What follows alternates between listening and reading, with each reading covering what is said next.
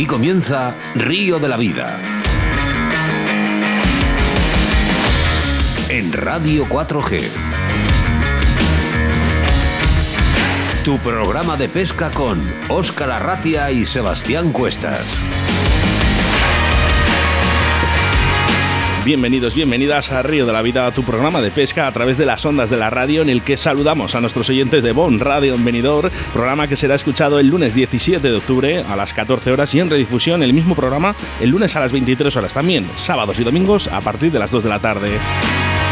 Una locura radiofónica que comenzó un 3 de enero del año 2019 y que cada vez sumamos más oyentes en una semana con resaca, con ese eh, encuentro de pesca Fishing Days a orillas del río Órbigo, en el que queremos dar la enhorabuena a los ganadores José Miguel Matilla y su compañero José Carlos Pérez, pero sin olvidarnos de los demás pescadores a los que queremos agradecer un buen ambiente y las ganas de pesca. Gracias, gracias a todos.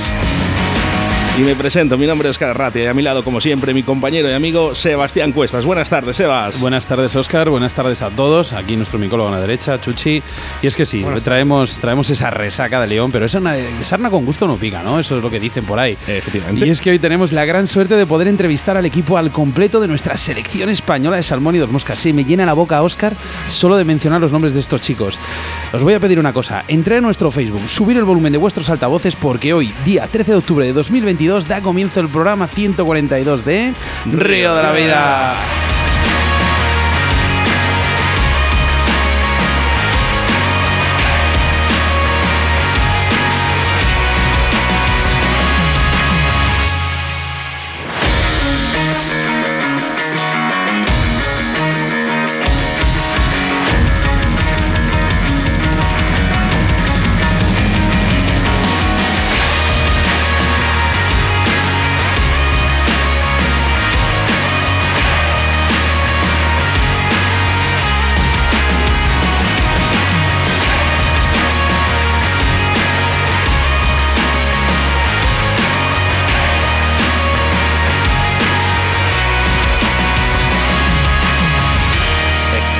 De la Vida, con Óscar Arratia y Sebastián Cuestas.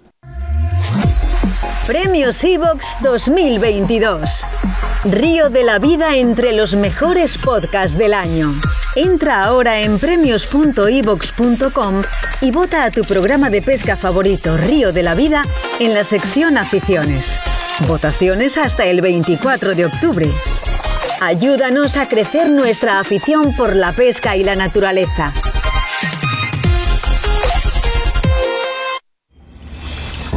Río de la Vida te ofrecemos nuestro invitado del día. Bueno, pues es que hemos eh, sustituido ¿no? parte del programa, ¿eh? ya lo habéis visto, pero vamos a volvernos a reencontrar. ¿eh? Hemos sustituido un poquito esta base de programa que teníamos, Sebastián, con debates del día en balses y caudales por programas especiales y es que la actualidad manda, son los campeones. Pues sí, son dos campeones. Aquí tenemos al otro lado de la línea telefónica a Iñaki Muñoz y Rubén Santos Becerro. Buenas tardes, Rubén, ¿qué estamos? Buenas tardes, pues, pues ya ves, mira, ahora mismo en casa estaba montando unas moscas. Ah, bien, bien, bien. Iñaki, ¿qué tal estás? Muy buenas, encantado de estar con vosotros. Oye, Iñaki, bienvenido a Río de la Vida. Muchas gracias. ¿Qué tal? ¿Cómo, cómo, estás, ¿Cómo pasa esa resaca o cómo se ha pasado esa resaca de ese gran mundial que os habéis marcado tanto Rubén como tú, Iñaki? Contesta tú, Iñaki. Pues al final buena resaca, ¿no? No como otras cuando salimos de fiesta y tal, aunque también hubo también hubo celebración. Lo celebramos un par de días, pero bueno, al final día a día aquí ya vuelta a la realidad, como digo yo, pero pero saboreándolo, ¿no? Porque al final hablas mucho con los amigos, hablas con los compañeros también de selección y vas recordando un poco los momentos, ¿no? Vas recordando incluso todos los entrenamientos, el año largo de entrenamientos que hubo, ¿no? Y al final, pues disfrutándolo cada día y, yo creo que la resaca de este, de este mundial va a durar porque siendo, siendo encima en casa, ¿no? Pues tiene un gusto, tiene un gusto especial debe, debe de durar, y dos componentes de la selección entre los tres mejores del mundo. Yo sé que Rubén es bastante humilde y sé que no le gusta hablar de esto, pero tercero del mundo. Rubén, enhorabuena. Pues muchas gracias, don Oscar. Muchas gracias. La verdad que el premio, el premio del bronce es un premio añadido al oro por equipos, que era el objetivo prioritario.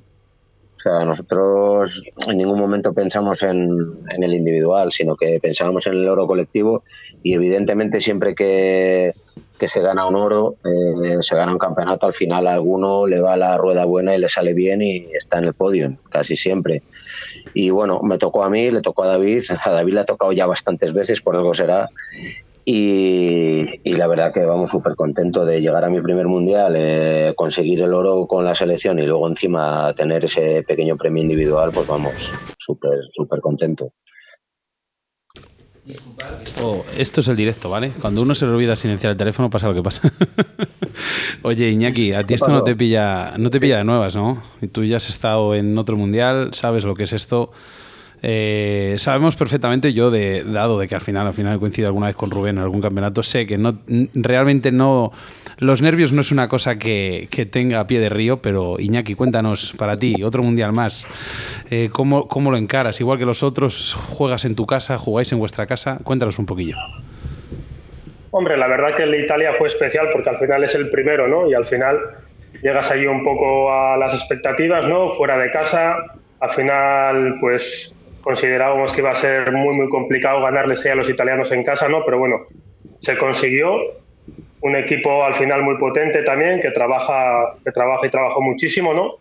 Y al final este mundial pues se encaraba con, con las ganas y el entusiasmo de que era en casa, también con la exigencia máxima de que pues no es que hubiese que ganar, pero había a nuestras espaldas pues ese, ese puntito, ¿no? De que, de que parecía que la gente pues pues pedía pues que había que ganarlo sí o sí, ¿no?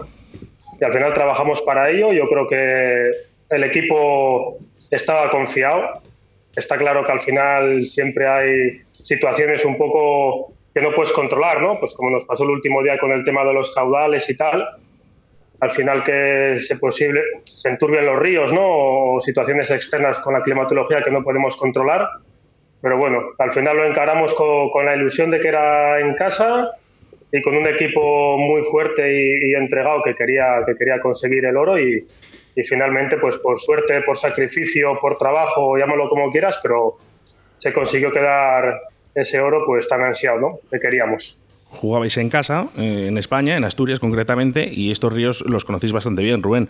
Eh, esto mucha gente diría, bueno, lo tienen chupado, pero esto es un mundial. Sí, eh, parece que, claro, como estábamos en Asturias y estábamos en, casa, en España y tal, pues como que, como que teníamos que ganar sí o sí a toda costa. Y claro, yo cuando me decían jugáis en casa, yo les decía, ¿en casa de quién? Digo, porque yo vivo en León. al, final casi casi les pilla a los franceses más cerca que a ti. Claro, y los vascos, pues mira dónde viven. O sea, en Asturias solo vivía Andrés. Cierto es, a ver, cierto es, no vamos a, engañar tampoco que el Piloña, por ejemplo, lo teníamos muy muy controlado porque hacemos muchos campeonatos de España en él. Eh, el lago de Tineo también llevamos varios años haciendo campeonatos, pero por ejemplo el Trubia, el Narcea y el Caudal eh, no los controlábamos tanto como esos otros dos escenarios. Entonces al final hubo que currárselo eh, no como un equipo de fuera, porque teníamos los medios y la facilidad para ir porque nos quedaban cerca, pero hubo que currárselo mucho también. O sea, el trabajo está ahí, el trabajo está ahí. Que, yo os quería decir una cosa. Eh, son cuatro años seguidos, no solamente en España, ¿no? Habéis ganado cuatro mundiales por equipos consecutivos y eso no se hace siempre, ¿no? Eh, habéis, dilucidado lo que ha pasado en estos ríos, con los ríos embarrados y tal. Por lo tanto, estáis ahí porque os lo merecéis, porque sois un equipazo. Tenemos un equipo en España que, que, es para quitarse el sombrero. Eh, no, no, no salen los medios, no salen los telediarios y tal, pero os merecéis que, os, os, digan los medios de comunicación de los grandes, en los telediarios, en la televisión, que estáis ahí, que sois grandes, sois muy grandes. Para mí lo sois. Bueno, eso es verdad. Muchas gracias. Yo creo que eh, es verdad que, el otro día, además, eh, hablábamos un poquito en este programa que hicimos a orillas de Río Órbigo, que, faltaba un poquito esa comunicación, ¿no? Sí que es verdad que eh, compañeros como Leonardo de Atenazón y, también Nacho Rojo con Movistar y con Caza y Pesca, ahí estuvieron, ¿no? Pero hacía falta un poquito más también, chicos. Rubén. Sí, eh, hombre, eh, yo creo que un evento, un evento único además, porque un mundial en España, pues hace 20 años o veintitantos años que no se hacía. El último mundial creo que fue en, en, Huesca. Eh, un, evento único mundial que ya te digo que, desde hace 20 años que no se hacía y, y no sé cuándo lo volveremos a ver que por ejemplo, eh, la televisión del Principado no estuviera allí en la entrega de premios o algún medio nacional que se haga eco de la noticia. Vale que no somos un, deporte tan visible como puede ser el fútbol, el baloncesto. pero coño, es Rubén. Si hablamos de un mundial o, o de tiro con arco, por ejemplo, se me ocurre, salen todos los medios. Sí, sí, sí, sí.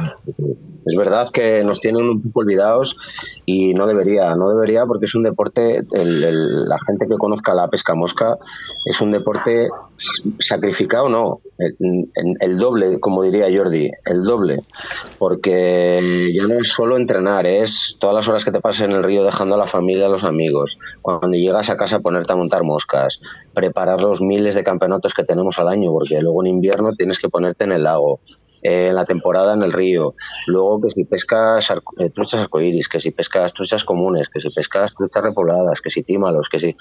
Yo qué sé, es tan específico y tan, tan complicado entrenarlo y tan complicado llegar a un nivel un poco eh, alto que es que no llega mucha gente.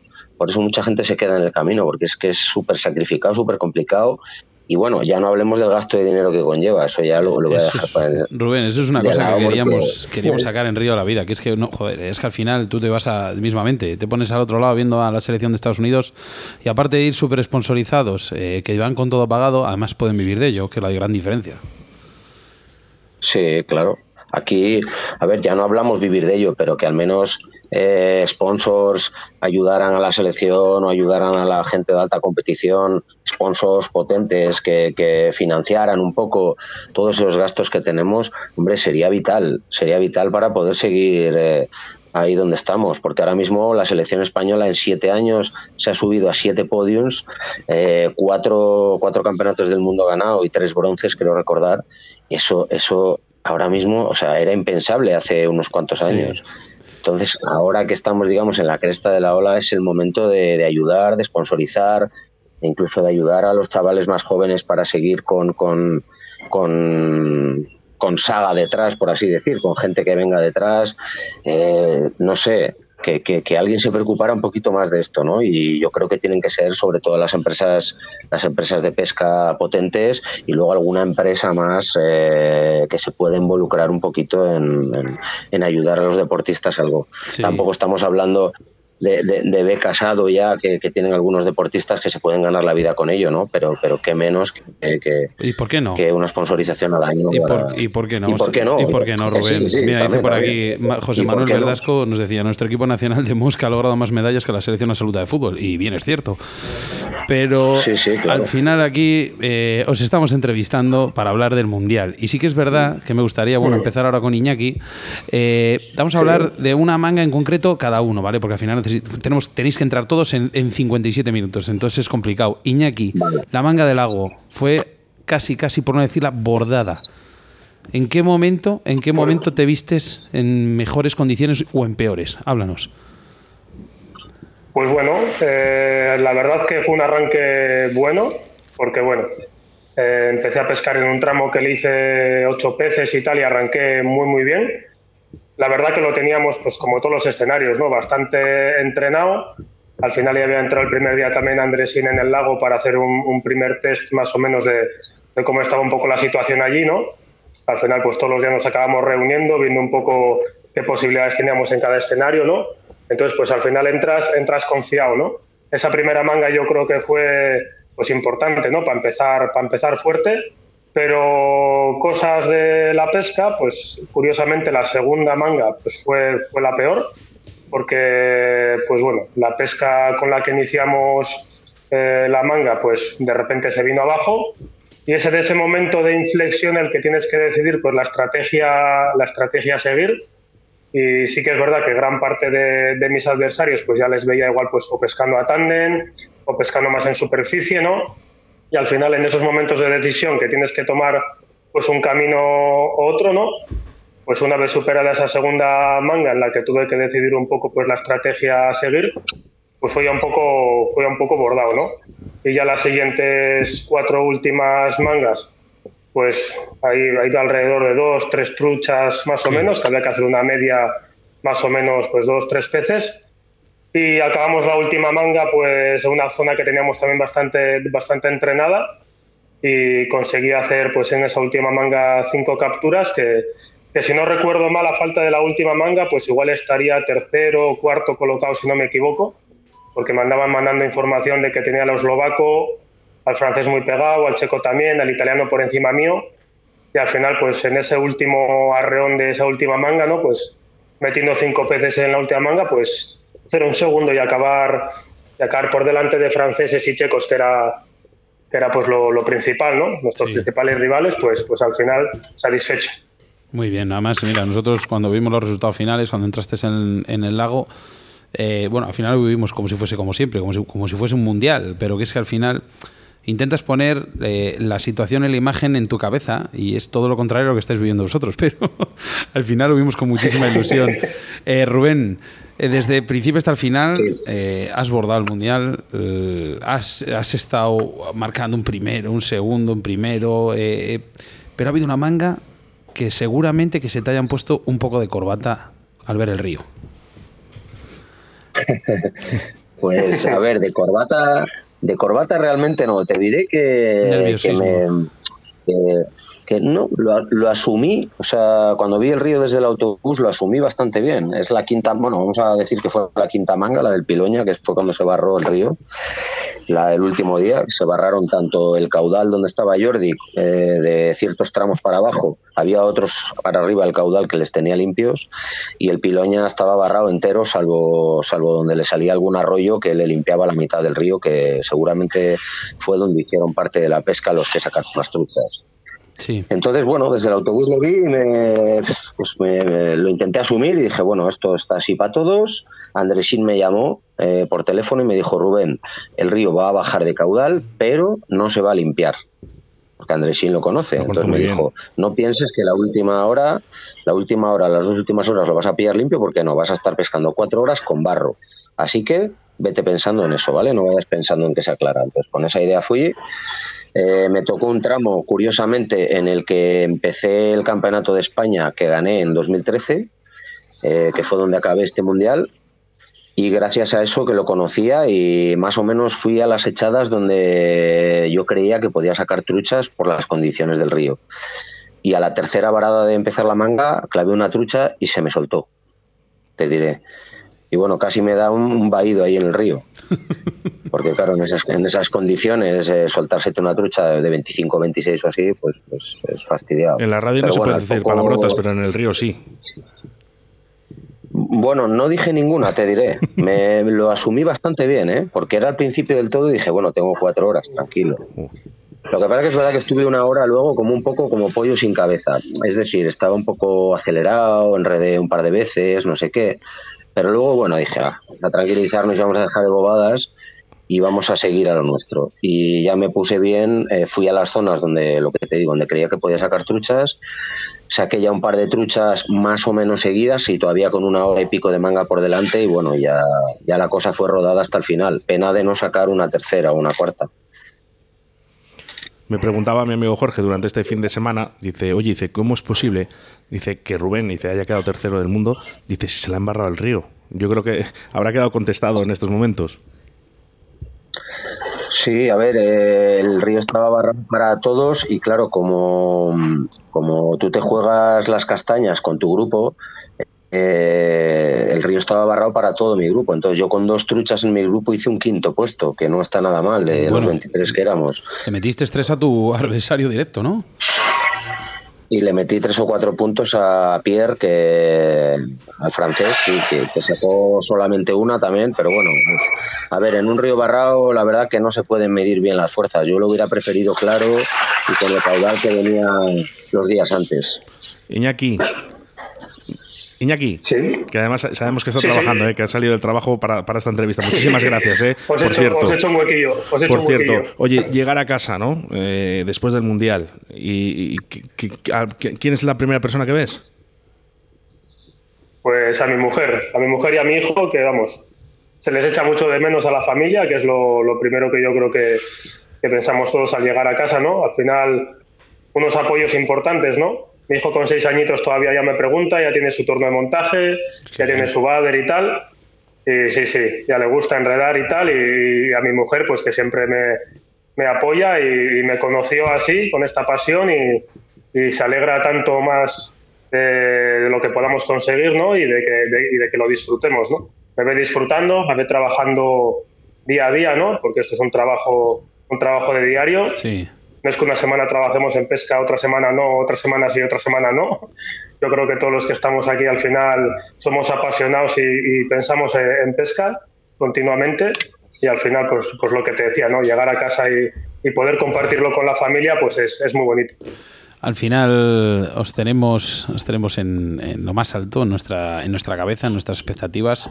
Sois muy grandes, pero antes de acabar la entrevista, porque sabéis que tenemos tres bloques de dos, o sea, para meteros a todos, queremos rápidamente que nos contéis, tanto tú, Rubén, como Iñaki, un momento con el que os vais a quedar del campeonato. Un momento, una, una anécdota. Empezamos contigo, Rubén. una anécdota, una anécdota así que me vaya a quedar del campeonato. Bueno, pues pues te diré la manga de la manga del caudal, por ejemplo. La manga del caudal que yo no estoy acostumbrado a que la gente me vaya a ver a los tramos, ¿sabes? Y claro, eh, como es un paseo todo alrededor, pues había allí como 30 o 40 personas paradas viéndome y cada vez que sacaba una trucha parecía que marcaba la cultural, ¿sabes? Y, bueno, eso también, hay que gestionarlo, ¿sabes? Porque te, te, puede venir bien o te puede poner nervioso en un momento determinado. Y me quedo con esa anécdota, con tanta gente que había ahí apoyando, con toda la buena fe del mundo, que luego se lo agradecí uno por uno cuando, cuando salí, pero, pero también puede ser que, que reacciones de otra manera y que te pongas nervioso. Iñaki, ¿con qué te quedas? Pues a ver, yo me quedo pues un poco con la sensación de lo de lo que viví un poquito en Italia, una vez que al final también pues, pues te dicen que eres campeón y se acercan pues el resto de equipos y notas cómo, cómo ve a la selección española como, como el rival a batir, pero incluso con, con admiración, ¿no? Y al final, pues, pues en la celebración de este mundial, en la sidrería y tal, pues hubo un momento en que me acerqué a Lugo Rozas, ¿no? Pues que siempre, al final siempre has tenido pescadores un poco, un poco en admiración, ¿no? Al final, pues gente que has seguido desde que eras un poco pues entras en el mundo de la competición y tal, y al final pues, pues me acerqué a charlar un ratito con él, ¿no? Y lo comentaba pues, pues que era un buen pescador, que, que le seguía y tal y cual, y, le decía, Joder, pues eres muy bueno, ¿no? Y, curiosamente, pues él me decía, no, no, tú eres muy bueno, ¿no? Pues que me tocó lidiar un poco con él en el lago, ¿no? Al final pues, pues tuve la suerte de, de poder ganarle, ¿no? Y me sorprende eso, ¿no? Como anécdota que al final, pues igual a la gente igual a la que tú sigues, admiras y tal, y, y ellos te ven pues pues con otros ojos, ¿no? Como diciendo, es sois vosotros el equipo, el equipo a batir y te miran un poquito, pues, pues con ese, con esas ganas de ganarte, pero con ese punto de, vista de, que te tienen un poco, pues ellos como admiración a la selección, ¿no? Pues por lo que está consiguiendo estos, estos últimos años. Bueno, Rubén, Iñaki, Iñaki, Rubén, qué grandes sois. Tenemos que despediros. Ha hecho muy corta, muy corta la, entrevista, pero ya sabéis que esto, el, como dice Oscar, el tiempo en radio apremia. y además hay una de las cosas que no os las va a quitar nadie, que es esa medalla de oro, ¿no? Y, que toda la afición que os ha seguido y que os quiere, de verdad, ¿eh? os lo decimos desde Río La Vida. Muchas gracias a todos pues, y un abrazo a todos los seguidores. Gracias a vosotros y gracias por, por, hacer que este deporte crezca cada día más y gracias a toda la gente que escucha el programa y que, que nos siguen y que, y que nos apoyan. Un abrazo muy fuerte a los dos. Un abrazo. Un abrazo. Síguenos a través de Facebook, Río de la Vida. Premios Evox 2022. Río de la vida entre los mejores podcasts del año. Entra ahora en premios.evox.com y vota a tu programa de pesca favorito Río de la Vida en la sección Aficiones. Votaciones hasta el 24 de octubre. Ayúdanos a crecer nuestra afición por la pesca y la naturaleza.